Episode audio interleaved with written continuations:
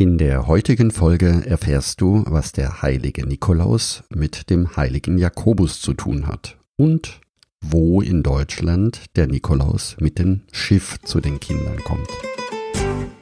Herzlich willkommen zum Jakobsweg. Schritt für Schritt zu mehr Gelassenheit. Mein Name ist Peter Kirchmann und ich helfe Pilgern und denen, die es werden wollen, dabei, ihren Jakobsweg vorzubereiten und ihren eigenen Lebensweg zu gehen. Und jetzt viel Spaß bei dieser Folge.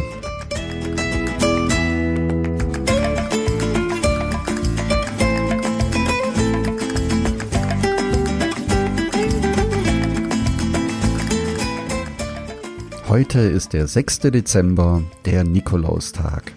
Für viele Kinder eines der Höhepunkte in der Adventszeit. Diejenigen, die mich schon länger kennen, wissen, dass ich in Überlingen am Bodensee aufgewachsen bin.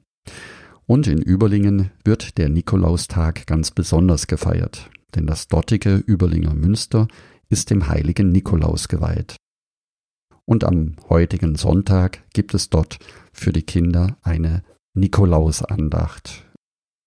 Der Nikolaus kommt in Überlingen mit dem Schiff angefahren, fährt über den Bodensee, hält am Landungsplatz an und läuft dann in einer kleinen Prozession in das Überlinger Münster.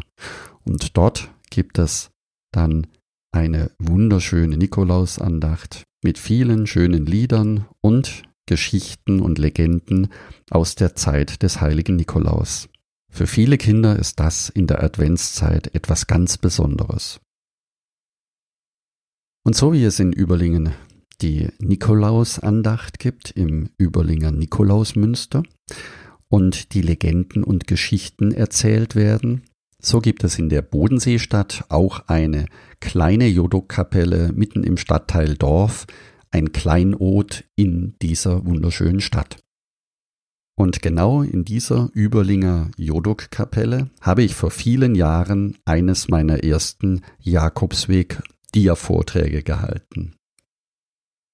Die Jodok-Kapelle liegt direkt an der Via Beuronensis. Der Weg, der vom Kloster Beuron im Donautal über Pfullendorf nach Wallhausen führt und von dort über Konstanz weiter nach Einsiedeln führt.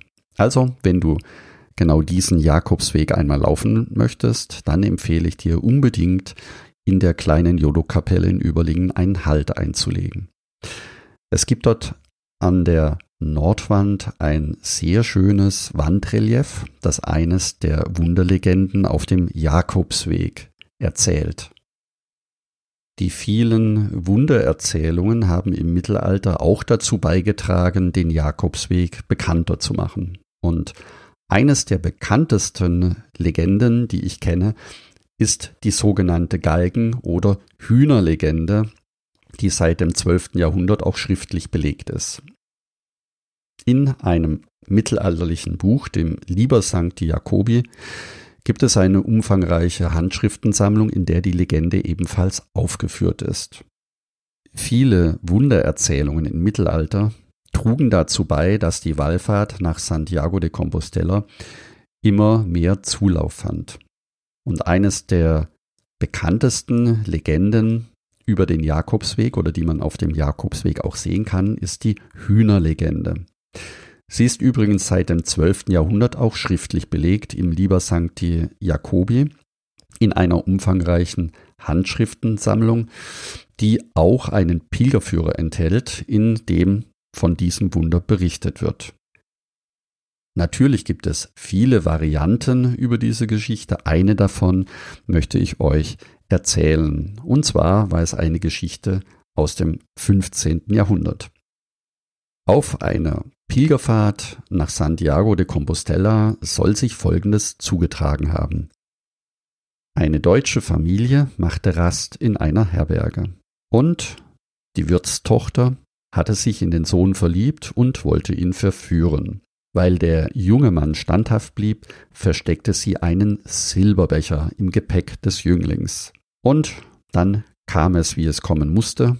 Der Wirt erstattete Anzeige und so wurde die Familie gefangen genommen. Der Richter sprach den Sohn für schuldig und ließ ihn hängen.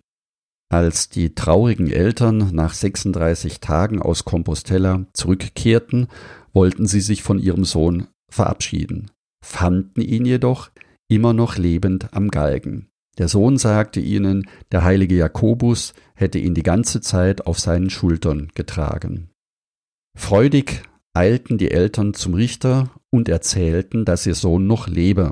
Der Richter wehrte jedoch ungläubig ab und deutete auf seinen Tisch. Er war nämlich gerade am Hühneressen. Euer Sohn ist so lebendig wie diese gebratenen Hühner hier. Und prompt flatterten die Tiere von seinem Teller und flogen durch das Fenster davon. Der zu Unrecht verurteilte Jüngling wurde vom Galgen genommen und an seiner Stelle erhängte man dann den Wirt. In verschiedenen Varianten fand die Legende weitere Verbreitung. Mal fliegen die Brathähnchen vom Teller des Richters und mal vom Spieß in der Küche des Wirtes. Und während sich die Begebenheit zuerst in Frankreich in Toulouse abgespielt haben sollte, wurde sie schließlich in Santo Domingo de la Calzada in Spanien neu angesiedelt.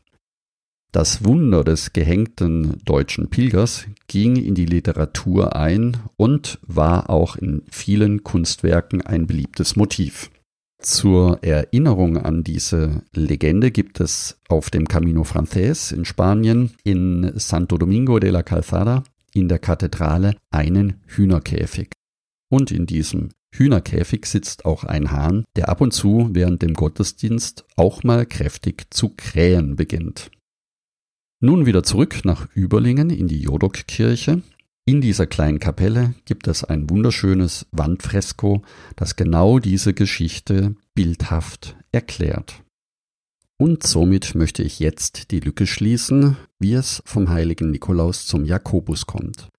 Beides sind Legenden, die man sich in einer schönen Kleinstadt am Bodensee in der Bevölkerung von Generation zu Generation weitererzählt. Und da es auf dem Jakobsweg noch sehr viele Legenden gibt, werde ich die eine oder andere Legende auch hier im Podcast dir noch einmal erzählen. Wenn du ebenfalls eine Legende über den Jakobsweg kennst und sie im Podcast mitteilen möchtest, dann spreche mir die Legende einfach als Sprachnachricht auf.